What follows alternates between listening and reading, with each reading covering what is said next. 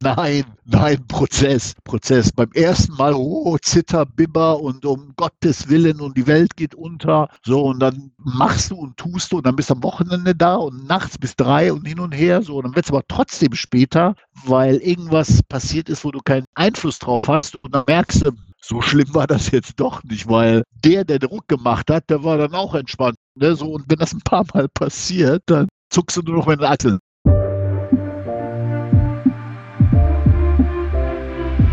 Herzlich willkommen zu unserem Skillbyte Podcast Episode Nummer 40. Zehn Lektionen, die wir in über 40 Jahren Softwareentwicklung gelernt haben, Teil 2. Abonniert unseren Podcast für mehr spannende Themen aus dem Technologieumfeld, wenn ihr IT-Entscheider oder IT-Fachkraft seid. Wenn ihr Hörerfragen habt, sendet uns gerne eine E-Mail an podcast.skillbyte.de. Wir freuen uns immer über eine positive Bewertung und wenn ihr den Podcast an Freunde und Kollegen aus dem ähnlichen Arbeitsbereich weiterempfehlt. Ich bin heute hier wieder mit Masia zum zweiten Teil. Hallo Masia. Hallo Maurice. Du bist heute sehr energized. Ich bin heute total energized. Ich hatte eine gute Woche und freue mich jetzt mit dir wirklich, wirklich, weil die ersten fünf Lektionen sind schon super angekommen. Da habe ich viele Zuschriften bekommen per WhatsApp und freue mich jetzt mit dir Lektion 6 bis 10 durchzusprechen. Voller Energie. Vorher allerdings möchte ich dich fragen, sind dir noch Katastrophen aus deinem IT-Leben eingefallen? Ganz im Ernst, ich habe überlegt, überlegt überlegt. Mir ist wirklich nichts eingefallen. Allerdings muss ich sagen, jetzt letztens kam eine, wir haben für Gravity CV so ein Tool eingerichtet, was dir berichtet, ob alles in Ordnung ist. Und da kam eine Falschmeldung und da ist mir tatsächlich das Herz in die Hose gerutscht. Da hatte ich seit langem mal wieder Angst, weil ich unterwegs war und nichts machen konnte. Aber es war eine Falschmeldung, insofern war es wieder gut. Was stand in der Meldung? Dass Gravity CV nicht verfügbar ist. Also komplett offline.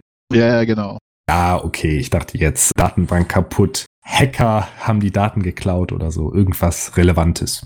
Mir ist nichts passiert in der Richtung. Nichts passiert, okay. Also es war noch ein Fehlalarm. Das ist bestimmt meine Aura, die sowieso alles abhält. Deine Aura möchte ich auch haben. Na gut, springen wir zur sechsten Lektion. Vielleicht fällt dir unterwegs noch eine IT-Katastrophe auf, wenn wir durch die Lektionen gehen. Die sechste Lektion ist eine ganz wichtige und zwar verstehe zuerst das Problem und schreibe erst dann den Code für die Lösung. Das Problem hierbei ist es oft, ich bin sicher, das hast du auch gesehen, dass wenn es um Softwareentwicklung geht, springen viele Leute sofort ins Coding. Die haben die Anforderungen gehört, ach ja, ich weiß schon, was ich machen muss, ach ja, dann mache ich das so, da brauchen wir hier einen Cache und das und das und setzen sich sofort an die Tastatur und legen los. Neue Funktionen werden dann so iterativ ganz schnell implementiert und laufend angepasst und man merkt erst nach einiger Zeit, dass man das Problem gar nicht korrekt verstanden oder vollumfänglich verstanden hat. Und dann fängt man nochmal von vorne an. Oder es kommt auf jeden Fall zu einem erheblichen Zeitverlust. Ich bin sicher, das hast du auch schon gesehen. Ja, absolut. Ich meine, ich habe mich selber schon mal dabei ertappt. Ich habe mir seitdem, also das war so in den Anfängen, habe ich das so gemacht tatsächlich, aber irgendwann habe ich mir angewöhnt, keine Sequenzdiagramme, UML-Diagramme und so weiter groß gemacht, sondern einfach auf dem Blatt Papier so die Komponenten aufgemalt, die Beziehungen aufgemalt. Kann echt auf einem Blatt Papier sein, um einfach meinen Kopf zu sortieren. Und dann steige ich aber auch schon gerne ein. Ja, lege die Klassen an auf oberster Ebene, verknüpfe sie, schreibe die ersten Tests, so aller Test-Driven und das funktioniert ganz gut. Das ist so ein bisschen der Flow, den ich habe. Genau, also das ist für mich ein ganz klarer Indikator, ob man es mit einem Junior-Entwickler oder Senior-Entwickler zu tun hat. Ein Senior-Entwickler stellt erstmal sehr viele Fragen und versucht das Problem genau zu verstehen oder die Anforderungen genau zu verstehen und ist halt erstmal Input fokussiert.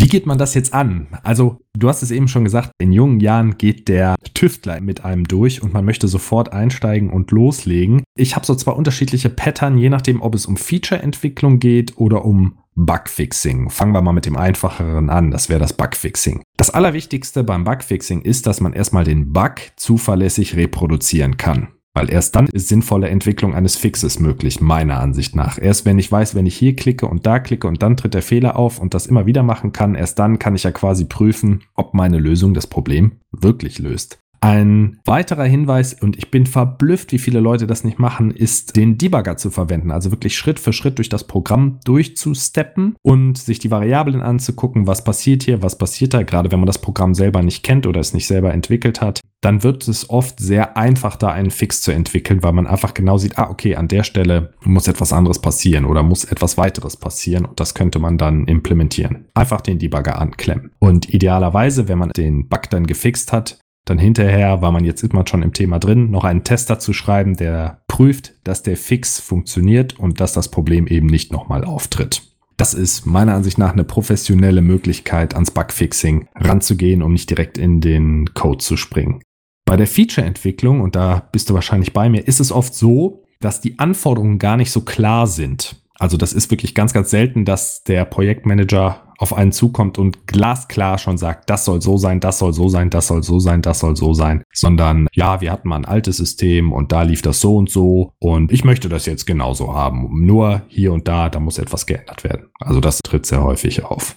Auch hier das Problem erstmal vollumfassend verstehen, wenn schon Code da ist, also wenn zum Beispiel das Feature eine Erweiterung darstellt, erstmal diesen verstehen dann eine Lösungsskizze erstellen, genau wie du sagst. Ich versuche mir immer die Eingabe- und Ausgabedaten erstmal aufzuschreiben, also was geht rein, was soll rauskommen und dann eine Technologieskizze zu machen. Und im Grunde ist für mich ein Computersystem ein Datentopf mit Code drumherum. Also eine Datenhaltung, die Transformationen auf diesen Daten durchführt. Und ich glaube, wenn man die Daten und die Transformationsschritte hinreichend genau beschrieben hat, dann wird das Problem mehr oder weniger klar und der Rest folgt fast automatisch oder die Problemlösung folgt fast automatisch. Und bis man soweit ist, hat man sehr viel gelesen, aber noch keinen Code geschrieben oder sehr wenig Code geschrieben. Warum passiert das? Warum springt man sofort in den Code? Weil das einfacher ist, als sich Gedanken über das Problem zu machen. Ne? Das ist oft sehr schwierig. Man muss nachfragen, man hat es nicht genau verstanden, man muss diese Zeichnung erstellen und direkt zu coden, das möchte im Grunde jeder, aber mit zunehmender Reife weiß man, dass das nicht unbedingt das zielführendste Vorhaben ist. Ja, du bist auch motiviert, ne? hast eine Idee im Kopf und setzt dich hin und willst das sofort machen. Also ich muss sagen, wenn ich tatsächlich eine Idee fest im Kopf habe, dann mache ich das auch schon mal hier und da. Dann setze ich mich hin und knall die Klassen einfach rein das funktioniert auch ganz gut. Aber ich glaube, das kannst du nur machen, wenn du einen gewissen Erfahrungsschatz mitbringst. Erstens das und wenn das Problem hinreichend klein ist. Ja, definitiv. Also nicht bei superkomplexen Funktionen oder wo sehr viele Transformationen gemacht werden müssen. Genau, und dann ist es oft auch wichtig, das Problem korrekt zu erfassen oder das ist eigentlich das Wichtigste und dann das Problem zu lösen, anstatt irgendwie fancy mit Architekturpatterns technische Exzellenz zu zeigen. Das sehe ich auch relativ häufig. Dann werden dann einfache Sachen technisch exzellent gelöst, aber das Problem ist gar nicht so richtig verstanden worden. Da gibt es ein schönes Zitat und damit möchte ich die sechste Lektion abschließen von Abraham Lincoln. Gib mir sechs Stunden einen Baum zu fällen und ich werde die ersten vier Stunden mit dem Schärfen der Axt verbringen. Das kenne ich, das ist echt schön. Ja, genau. Ich kenne sogar so eine extreme Version, da heißt es gibt mir fünf Stunden und 50 Minuten zum Schärfen der Axt, so dass man mit einem Hieb im Prinzip den Baum durchbekommt. Aber was heißt das hier? Ganz klar, desto genauer du das Problem verstehst, desto einfacher wird die Lösung hinterher. Nur man muss halt mehr Zeit mit der gedanklichen Beschäftigung mit dem Problem verbringen, statt mit dem eigentlichen Coding. Deshalb ist das so schwierig zu befolgen. Die siebte Lektion, die ist für mich eine ultimative Superkraft. Und zwar, frage um Hilfe, wenn du nicht weiterkommst. Wie machst du das? Wenn ich nicht weiterkomme, muss ich sagen, suche ich tatsächlich im Internet. Ja, und Stack Overflow ist definitiv eine Quelle, die mir sehr viel Tipps und Inspirationen gibt, aber auch ja, alle möglichen Tutorials, die irgendwo im Netz sind. Ja. Und wenn ich für einen speziellen Fall, wo ich nichts finde, frage ich ja tatsächlich natürlich auch Kollegen. Man verbeißt sich oft in ein Problem oder so geht es mir manchmal. Du fängst an, denkst, ah, das ist ganz einfach, dann kommen irgendwie Hindernisse auf, dann gelangst du immer tiefer in diesen Kaninchenbau rein. Man probiert unterschiedliche Ansätze und wendet sehr viel Zeit auf. Also dann ist man richtig frustriert und fragt nach zwei Stunden vielleicht einen Kollegen und der sagt, ach ja, kenne ich schon, du musst hier das und das machen. Boah, das hat mich damals drei Tage gekostet, das herauszufinden oder so. Wo man so richtig schön per Facepalm dann denkt, oh Mann, ja, hätte ich mal vorher gefragt. Das ist aber auch so eine Gratwanderung. Du kannst ja nicht wegen jeder Kleinigkeit den Kollegen fragen, ne? weil dann ist er auch irgendwann genervt. Manchmal, wenn du der Mensch bist, der sich am längsten mit einem Problem beschäftigt hat oder am längsten im Projekt ist, Es ist einfach unwahrscheinlich, dass die andere weiterhelfen können. Natürlich googeln, Stack Overflow und alle Quellen benutzen, die man im Internet findet. Das ist das Naheliegendste. Aber hier soll es wirklich darum gehen, den Kollegen zu fragen oder die Kollegen, Kolleginnen zu fragen, ob man weiterkommt. Also ich mache das so, ich probiere das erstmal eine halbe Stunde, sag ich mal, wenn ich an einen Problempunkt komme. Und wenn ich dann nicht weiterkomme, zwinge ich mich aufzustehen und jemanden zu fragen. Oder eben per Chat jemanden zu fragen. So, um dann einerseits respektvoll mit der Zeit der Kollegen umzugehen, auf der anderen Seite aber auch nicht zu viel Zeit zu vertändeln. Und das hat sich bei mir eigentlich als gutes Vorgehen herausgestellt. Aber du fragst nicht so viel, oder? Nee, hat vielleicht auch ein bisschen mit Persönlichkeit zu tun. Ich versuche lieber selber zu lösen. Keine Ahnung, ist einfach so. Ich kann nicht sagen, warum, aber ich will den Knoten selber irgendwie aufmachen das habe ich auch, dieses Gefühl. Man hat schon so ein bisschen das Gefühl, ah, wenn ich frage, und das ist jetzt vielleicht eine einfache Sache, das geht so ein bisschen gegen die Berufsehre. Ja, keiner, nee, das ist noch nicht mal irgendwie, aber so, ich mache auch nicht gerne hier so Pair-Programming oder so. Also wenn ich programmiere, möchte ich irgendwie allein sein. Ich weiß nicht, ob man das verstehen kann irgendwie oder ob das jemand nachvollziehen kann. Ich glaube, das können sehr viele nachvollziehen. Bei mir ist das tendenziell auch so, aber ich habe eine Frustrationstoleranz, die sehr niedrig ist, wenn ich nicht in kurzer Zeit ausreichende Fortschritte mache. Also wenn ich das Gefühl habe, oh, mit jemandem zusammen komme ich schneller voran, der Zweck heiligt die Mittel sozusagen, dann setze ich mich auch zu zweit hin. Wenn ich das Gefühl habe, ich komme hier alleine weiter, dann habe ich auch natürlich kein Problem, das zu machen. Aber ich glaube dennoch, ab und an um Hilfe zu fragen, kann einem sehr schnell sehr viel weiterbringen. Zumindest für das Team insgesamt ist es besser, als wenn jeder verbissen an seiner eigenen Lösung arbeitet. Die achte Lektion. Hier geht es um Weiterbildung. Da haben wir ja auch schon in diversesten Episoden drüber gesprochen. Im IT-Sektor wirst du immer weiter lernen müssen. Das Technologieumfeld ändert sich so schnell, bestehende Technologien verlieren an Relevanz, neue kommen hinzu, die es noch gar nicht gab, die sehr schnell sehr prominent werden und es wird gefordert, weil man ist ja Technologie-Experte, dass man sehr schnell eine Einschätzung liefern kann, was sind kurzlebige Trends und was sind wirklich längerfristige Entwicklungen und was bedeuten diese für das eigene Umfeld. Im Grunde, welche Technologien muss ich lernen und welche kann ich einfach vorbeiziehen lassen. Wie machst du das? Hast du da bestimmte Kanäle, über die du dich informierst, abseits der üblichen, hier Heise Golem und so weiter?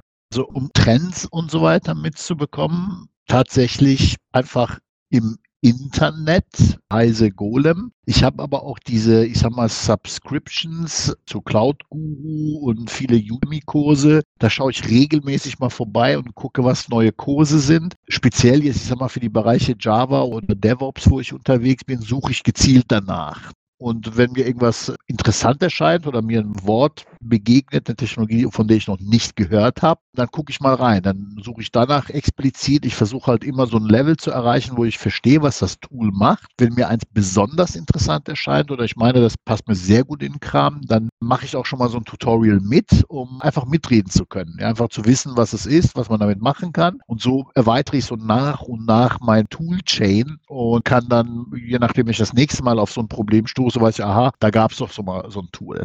Hm, okay. Du hast im Grunde diese Sternkarte schon im Kopf und wenn da ein neuer Stern aufploppt, dann guckst du dir den kurz an und kannst den dann einordnen. Ja, das halte ich auch für sehr wichtig. Ich finde, diese längerfristigen Entwicklungen oder diese großen Trends, die erkennt man relativ gut, weil sie auch mehrere Jahre bestehen. Also Cloud wäre zum Beispiel ein Trend, Datenauswertung wäre ein großer Trend, Generell Megatrend ist natürlich Digitalisierung, wobei tue ich mich schwer, das als Trend zu beschreiben, sondern das ist einfach eine weitere Entwicklungsstufe der Menschheit. Das möchte ich jetzt nicht als Trend verstanden sehen, sondern man kann technologisch einfach Prozesse effizienter abbilden, als man das manuell könnte. Gerade jetzt mit Heimarbeit wird das offenbar an vielen Stellen, so dass das einfach eine weitere Entwicklungsstufe ist.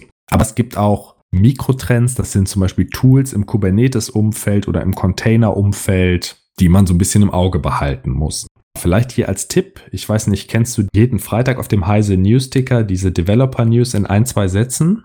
Du kannst mal auf heise slash developer gehen, dann kriegst du nur die für Developer relevanten Artikel angezeigt. Ist für mich ein super Lifehack und die ganzen Clickbait-Artikel sind dann weg. Und da gibt es jeden Freitag so ein Digest, wo dann in zwei Sätzen immer dran steht, das Tool ist und der und der Version entschieden, das kann jetzt so und so. Die Software hatte Sicherheitslücken, die wird nicht mehr gepflegt, die ist neu hinzugekommen. So, und das sind immer 35, 40 Einträge, wo man einfach weiß, was so abgeht. Dieses Symbolbild von dem Artikel ist immer das gleiche, daran erkennt man es dann sofort und man hat einfach einen schnellen Überblick. Viele Tools sagen einem auch nichts, also wenn das jetzt so aus dem Automotive-Bereich kommt oder irgendein Spezialwerkzeug ist, okay, dann hat einem das noch nicht berührt, aber so hat man so einen Überblick. Und da gucke ich dann rein, wenn jetzt ein Tool schon zum dritten, vierten Mal Erwähnung findet, dann kann ich mir vorstellen, ah, okay, das scheint auf jeden Fall wichtig zu sein oder da wird häufiger drüber gesprochen, weil die Entwicklung da so rasant ist. Ne? Jede Woche eine neue Version. Das ist ja dann schon eindeutig. Das ist ein guter Tipp. Auf der anderen Seite, ne, also wir haben es schon gesagt, im IT-Bereich wird man immer lernen müssen. Auf der anderen Seite finde ich auch, desto mehr Erfahrung man hat, desto weniger schrecken ein diese neuen Technologien, weil man immer wieder feststellt, so wirklich, wirklich Neues. Es kommt vor, aber es ist nicht so häufig sondern oft erscheinen neue Frameworks oder Libraries und die sind nur ein Aufguss einer bekannten Technologie aus einem anderen Kontext. Und alles war irgendwie schon mal da. Deshalb bin ich dazu übergegangen, mir eher die Konzepte anzuschauen. Welches Konzept steckt denn hinter der Blockchain oder einem Paketmanager oder SQL? Ne? Wenn du SQL kannst, dann kannst du alle Datenbanken und nicht nur eine bestimmte. Wenn du weißt, wie ein Paketmanager funktioniert, dann kannst du mit NPM umgehen, mit Maven, mit NuGet, mit APT, mit Pacman, CPAN und wie sie alle heißen. Und wenn dann jetzt der nächste dazukommt, dann weiß man, ah, okay, das ist ein Paketmanager, der wird irgendwie so funktionieren. Ich weiß, was ein Paketmanager macht und das ist dann der achte im Bunde, so ungefähr. Auch Protokolle. Also ganz früher gab es den Remote Procedure Call. Der ist sogar noch vor meiner Zeit, den kennst du wahrscheinlich noch. Dann kam die SOAP-Schnittstelle. Heute sind wir bei REST-APIs angekommen. Wer weiß, was danach kommt. Hier Proto-Buffer oder so. Bei Frameworks genauso. Tools kommen auch andauernd neue hinzu. da gibt es natürlich so Mega-Tools wie Git. Also Code-Versioning ist, glaube ich, schon in den letzten 15 Jahren extrem gepusht worden wo früher die Leute ihre Dateien irgendwo gesichert haben. Das war ganz grausam. Und zwischen den einzelnen Ökosystemen, also .NET, Java, Node, Python, you name it, wenn irgendwo ein cooles Feature aufploppt, ist meine Erfahrung, wird das sehr oft geklaut. Ja gut, ist ja normal. Ja, ich finde das auch gut. Das ist ja die Schönheit an Open Source. Wenn einer was rausgefunden hat, können alle profitieren. Also wie schließen wir mit dieser Lektion ab oder was ist unsere Empfehlung? Ich würde sagen, man muss nicht alles im Detail verstehen, aber man sollte halt die Konzepte verstehen und diese Themen einordnen können, so wie du das eingangs im Prinzip gesagt hast. Du hast diese Sternenkarte und kannst neue Sterne schnell platzieren. Ja, du versuchst halt zu abstrahieren, ne? so weit wie möglich.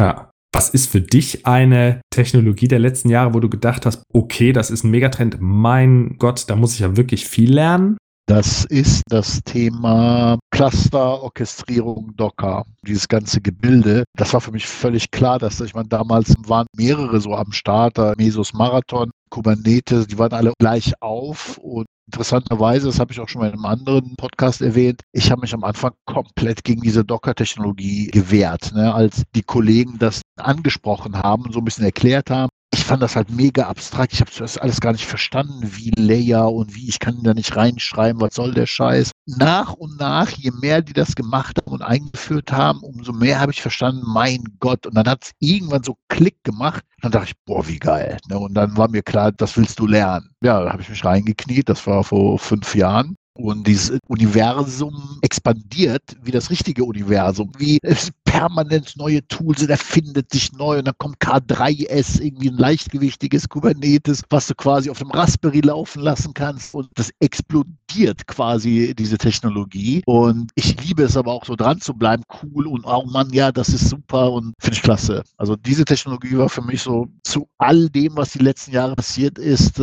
mit ein Gamechanger.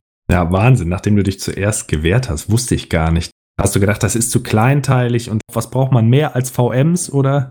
Genau, ja, und was bringt er auch so, außer jetzt eine riesen Lernkurve und muss das jetzt sein? Sah ich so halt als Spielerei der Admins an. Ne? Und eigentlich war diese Erfahrung ganz gut, weil wenn ich jetzt quasi bei einem Kunden bin und du hast meinetwegen so einen alteingesessenen Unix-Systemadministrator, der diesem Konzept entsprechend auch nicht aufgeschlossen gegenüber ist, dann kann ich das super nachvollziehen und weiß dann, wie ich den dann dran führen kann. Ne? Ach so, weil du diese Entwicklung selber mitgemacht hast, kannst du sozusagen auf der empathischen Schiene sagen, ich weiß, die Bedenken hatte ich auch, aber sieh mal Folgendes.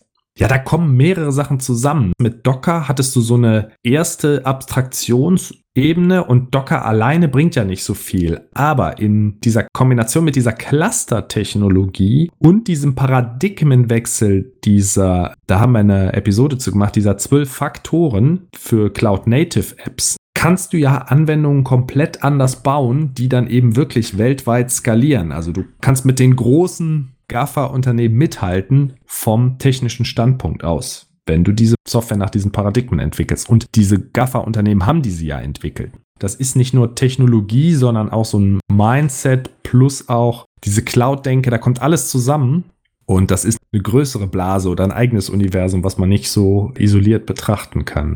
Und für dich, du hast ja mal gesagt, dass du auch früher viel IT-Administration gemacht hast, also Netzwerkadministration, Linux-Administration nehme ich mal an, ne? Systemadministration, ja. So Backoffice wirklich oder? Ich war Third-Level-Support einmal und zum Zweiten haben wir mit einem anderen Kollegen ja, Mail- und Unix-Systeme administriert mit SendMail. Ja, das war noch Zeit. Okay, da war noch nichts containerisiert.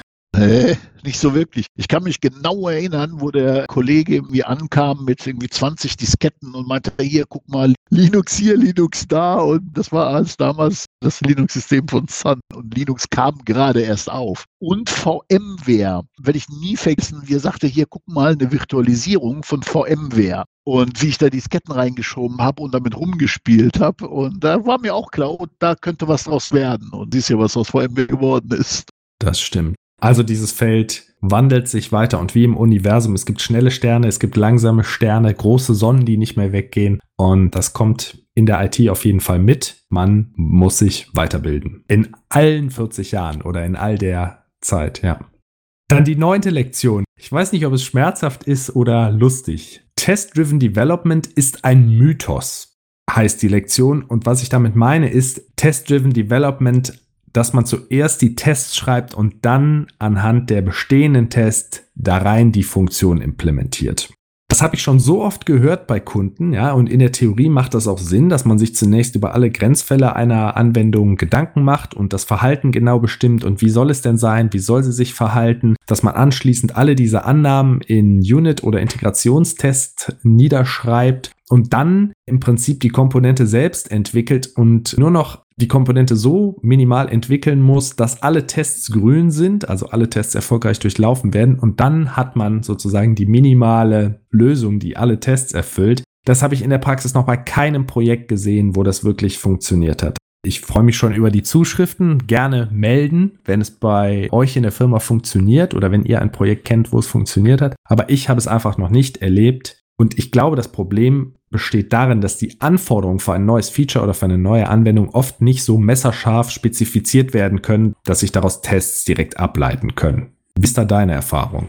Ja, Test-Driven. Am Anfang hat man immer gemeint, also ganz ehrlich, ich gehörte auch dazu. Tests machen die Sache nur teurer, weil du ungefähr ein Drittel deiner Zeit damit verbringen musst, wenn du Test-Driven ent entwickelst. Aber je mehr ich in komplexeren Projekten eingestiegen bin, umso mehr ist mir bewusst geworden, wie wichtig doch Tests sind. Und inzwischen gibt es ja Tests irgendwie Whitebox-Testing, Blackbox-Testing, zig Testvarianten und jedes für sich macht Sinn. Ja, je mehr, desto besser, weil so hältst du deine Software wandelbar ne? und gewinnst eine gewisse Sicherheit, da auch Änderungen zu machen und du hast einfach keine Chance, manuell irgendwas zu testen, wenn du in irgendeiner Ecke rumschraubst. Ich glaube, da spielen mehrere Faktoren eine Rolle. Und zum einen verändert sich Software heute schneller als früher, weil sich die Geschäftsanforderungen schneller ändern. Man ist gewöhnt, ah, ich muss die Software nur ändern und dann ist die neue Funktion da drin und das funktioniert sofort. So, das ist bis in die Vorstandsetage hochgeblubbert und deshalb ist die Erwartung, ah, ich kann die Software ja schnell ändern, dann können wir das abfangen, gestiegen. Ne? Also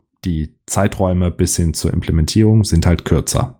Wenn die Zeiträume kürzer sind, heißt das aber auch, Development to Market ist kürzer. Und wenn du jetzt keine Tests hast, dann ist das so, als wenn du in schneller Folge beim Domino Day die Dominosteine aufstellen willst und umgeben bist von anderen Dominosteinen. Die Gefahr, dass du da irgendwas anderes umstößt, ist gerade in komplexen Systemen riesig. Das heißt, die meisten Projekte, so kenne ich das, verwenden schon automatisierte Tests, meistens Unit-Tests für einzelne Funktionskomponenten, die dann von der CI/CD-Pipeline, also mit dem GitLab-Runner, Maven-Tests und so weiter angestoßen werden und Schlüsselkomponenten testen. Die IBAN sieht die richtig aus, stimmen die Datumskonvertierungen und so weiter und so fort, aber eben nicht alles abdecken. Auch API-Tests gibt es mehr und mehr, also die einfach die Funktionsweise von Schnittstellen testen, aber niemand hat 100 Prozent und im Falle des Falles unter Zeitdruck fallen die Tests halt einfach runter. So, das ist meine Erfahrung. Und definitiv.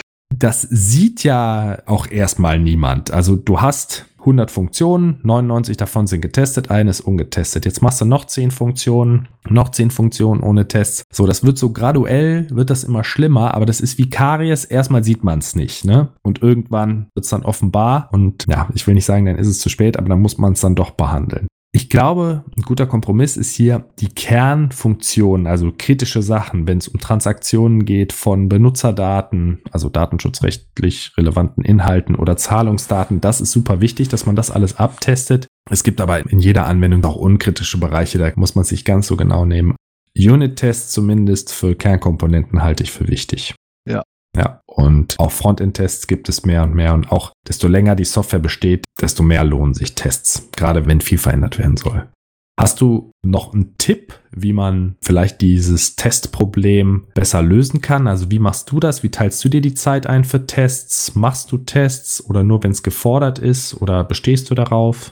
Nee, also so rigoros oder stringent bin ich nicht. Wenn ich meine, dass irgendeine Interaktion zwischen Komponenten oder eine Komponente selber für mich einen gewissen Komplexitätsgrad übersteigt, wo ich meine, oh, wenn es hier eine Änderung gäbe, dann könnte es zu Problemen führen oder wäre das schön, wenn die anderen Komponenten, dass das bastel ich mir so im Kopf zusammen und wenn das so einen gewissen Threshold übersteigt, dann mache ich die Tests auch nicht für jede Klasse und jede Methode, sondern wirklich da, wo ich der Meinung bin, das könnte schwierig werden später. Für die Worker oder Helper oder Converter oder sowas eben. Ne? Genau. Die sehr oft aufgerufen werden, ja, und die so eine Kernfunktion dann bewerkstelligen. Ja, sehe ich auch so haben wir schon einen gleitenden Übergang zur zehnten und letzten Lektion. Und davon können alle IT-Mitarbeiter und IT-Fachkräfte und Projektleiter ein Liedchen singen. Die zehnte Lektion heißt, alles dauert länger als geplant. Lass dich nicht von willkürlichen Deadlines verrückt machen. Das geht eher in Richtung Entwickler. Alles dauert länger als geplant wäre vielleicht die richtige Überschrift hier. Was ist das Problem? Das Problem ist bei Kreativarbeit und nichts anderes ist ja die Erstellung von Programmcode im Grunde genommen. Das ist ja nicht so, dass man da Mathematik rechnet, sondern eher kreativ sich eine Lösung überlegt und die dann runtercodet oder in eine Formsprache bringt. Bei Kreativarbeit ist es schwierig, eine realistische Zeitabschätzung abzugeben, gerade wenn die Anforderungen nicht klar sind. Zudem gibt es eine Vielzahl von Zeitfressern, das erlebe ich immer wieder, die niemand auf dem Schirm hat. Neue Bugs kündigen sich nicht an. Man kriegt einen problematischen Merge-Request von jemand anderem zugewiesen und braucht dafür zwei, drei Stunden länger als gedacht. Mitten im Projekt gibt es Bibliothek-Updates oder Sicherheitslücken, die nicht warten können. Diese Bibliothek-Updates ziehen Schnittstellenänderungen nach, die man sofort machen muss, weil sonst funktioniert es nicht mehr. Irgendwas funktioniert nicht wie beschrieben, kommt auch relativ häufig vor. Ein Kollege muss eingearbeitet werden, ein Kollege fällt aus, es gibt viele Meetings, die Firma hat eine Restrukturierung, es wird kommuniziert, was jetzt alles restrukturiert wird und so weiter und so fort. Und das taucht in keiner Zeitabschätzung auf. Also ich habe noch bei keiner Schätzrunde gehört, ja, also eigentlich würde ich sagen, ich brauche einen Tag, aber wenn wir restrukturiert werden unterwegs, sollte ich vielleicht mal zwei Tage einplanen, weil wer weiß, dann bin ich einen Tag mit Meetings zugeschüttet oder so.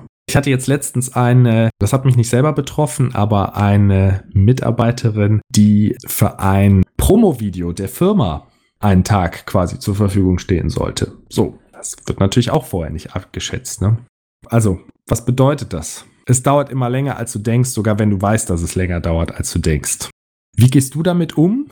Weil da wird ja manchmal schon relativ starker Druck gemacht. Extrem entspannt. Also darüber bin ich echt hinaus, um mir Druck machen zu lassen von Projektmanagern oder Product Ownern. Bei den Schätzungen gehe ich so vor, dass ich so eine Excel-Liste mache und mir die jeweiligen Features Zeile für Zeile aufschreibe. Und dann mache ich eine Abschätzung für den Best Case, eine Abschätzung für den Worst Case, nehme dort den Schnitt und addiere darauf nochmal 30 Prozent für Unvorhergesehenes. So und so eine Schätzung gebe ich dann ab. Und wenn es dann länger dauert, ich versuche dann halt immer so ein bisschen zu dokumentieren, wenn was dazwischen kommt, was nicht auf dem Schirm war. Einfach um nachher, wenn einer fragt, ich eine Liste rausholen kann, sagen, ja, das und jenes und welches. Ich habe keine Informationen bekommen, die ich gebraucht habe. Oder der Kollege YZ als Ansprechpartner war drei Wochen krank ohne Vertreterregelung und, und, und, um einfach so ein bisschen sicher zu sein ansonsten kann ich nur sagen, wenn es dann noch länger dauert, dann ist es halt so.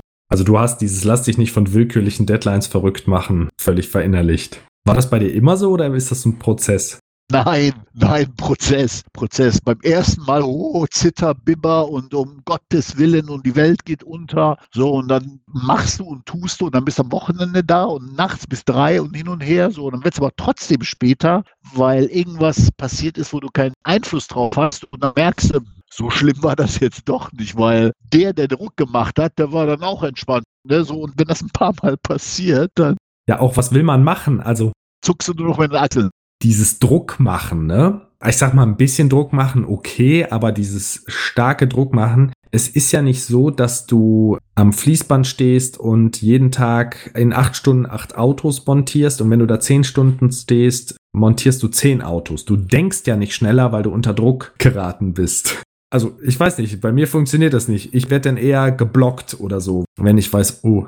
Du denkst ja nicht schneller. Ja, das ist ja sozusagen die Denke, da trödelt jemand, dem mache ich jetzt Beine, ne? Das kommt so aus der Industrialisierung und den setze ich unter Druck und dann konzentriert er sich besser oder bleibt eher an der Sache dran. Das funktioniert bei Kreativarbeit ja nicht. Also, wenn ich einem Künstler sage, mach schneller, dann wirft er den Farbeimer gegen die Staffelei und dann kann er auch nicht sagen, ich bin fertig. Also vielleicht kann er das sagen, aber dann ist das Kunstwerk nicht gut und das sieht man leider auch mancher Software an, dass sie unter großem Zeitdruck entstanden ist. Ne? Ich habe aber auch das Gefühl, Entwickler schätzen tendenziell zu positiv. Ich weiß nicht, wie da deine Erfahrung ist. Das kann ich jetzt so nicht sagen. Weiß ich, also ich würde weder sagen positiv noch ne. Also mal ist es klar, mehr positiv, mal negativ hängt auch so ein bisschen damit zusammen, wie viel erfahrene oder unerfahrene Kollegen du im Team hast. Also so eine generelle Tendenz kann ich glaube ich nicht sehen. Ich hatte schon mal den Fall, dass Projektmanager bei Schätzungen gedrängt haben und gesagt haben, nee, das ist zu viel, das muss schneller gehen und selber dann die Schätzung visieren oder beeinflussen. Das auf jeden Fall halte ich für sehr gefährlich, es sei denn, der Projektmanager sagt vorher ganz offen, du, wir müssen unter diesem und jenem Level bleiben, um das Projekt genehmigt zu bekommen. Wenn das dann einmal läuft, dann wird es keiner mehr stoppen, wenn es länger dauert. Das hatte ich auch schon, dass das so offen kommuniziert wurde. Ist natürlich auch grenzwertig, aber das passiert manchmal. Aber klar, wenn das Projekt einmal läuft und man hat schon 60 Prozent geschafft, dann wird es vielleicht der oberen Etage schwerer fallen zu sagen, ne, wir stoppen das jetzt, weil das Budget ist aufgebraucht. Lass die letzten 20 Prozent weg, macht jetzt nochmal 20 Prozent und dann ist gut. Ich habe einmal erlebt, wo ein Product Owner einen Kollegen so gedrängt hat, wenn er das jetzt so und so schätzt oder nicht fertig wird, dann gibt das mit dem Bonus nichts. Also wenn er es schätzt oder wenn er es nicht fertig bekommt in der Zeit? Nee, ich glaube, das war sogar geschätzt und dann sagte der, ja, es dauert halt so lange und dann sagt sie, nee, auf keinen Fall, dann gibt das mit dem Bonus nichts. Gibt's alles. Ich hoffe, sie meint es nicht ernst. Ah, doch, ich war dabei. Wenn es nur auf die Schätzung ankommt, dann wird immer alles ganz schnell geschätzt. Ja. Echt so die Softwareentwicklung. Ja, manchmal ist es schon verrückt. Meiner Erfahrung nach, man kann sehr zuverlässige Schätzungen abgeben, allerdings nur für sehr kleine Projekte oder sehr kleine abgegrenzte Probleme, wenn die eingesetzten Werkzeuge und der Anwendungsfall sehr genau bekannt ist und man sicher gehen kann, dass man nicht von extern gestört wird. Das sind dann aber Kleinstprojekte und da weiß ich nicht, die finden in den Firmen nicht so häufig statt, meiner Erfahrung nach. Weil das sind dann nicht so wichtige Themen. Ist denn in deiner Erfahrung mal ein Projekt vor der veranschlagten Zeit fertig geworden? Ja, doch, auf jeden Fall. Auch schon erlebt. Ist zwar extrem selten gewesen, aber gibt es definitiv. Bei Skillbyte haben wir jetzt einen Fall, ne, wo wir super gut im Zeitplan lagen. Oh, das war mega. Aber ansonsten, ich muss mal überlegen. Na gut, auf der anderen Seite, wir sind eine Consulting-Firma, ne? Wir werden meistens angerufen, wenn in Excel schon eine rote Zelle erscheint. Ja, also diese Feuerwehrgeschichten gibt es natürlich auch der Druck entsprechend groß ist. Ja, das waren die zehn Lektionen. Unglaublich. Ich bin auf die nächsten 40 Jahre gespannt, oder? Ich hoffe nicht. Dann mache ich so eine Abschlussfolge zur Verrentung dann, was ich gelernt habe. Wenn unsere Zuhörer Fragen haben zu der aktuellen Episode oder auch so, können sie uns eine E-Mail an podcast.skillbyte.de senden. Wir freuen uns immer über Bewertungen oder wenn ihr den Podcast abonniert. Empfehlt den Podcast auch an eure Freunde und Kollegen weiter und schaut auf der skillbyte.de slash jobs Seite vorbei. Weitere spannende Technologieartikel findet ihr bei skillbyte.de im Blog. Mazia, es war wie immer ein pures Vergnügen, mit dir zu sprechen. Danke, Maurice. Dann wünsche ich dir noch einen schönen Abend. Dir auch. Tschüss. Tschüss.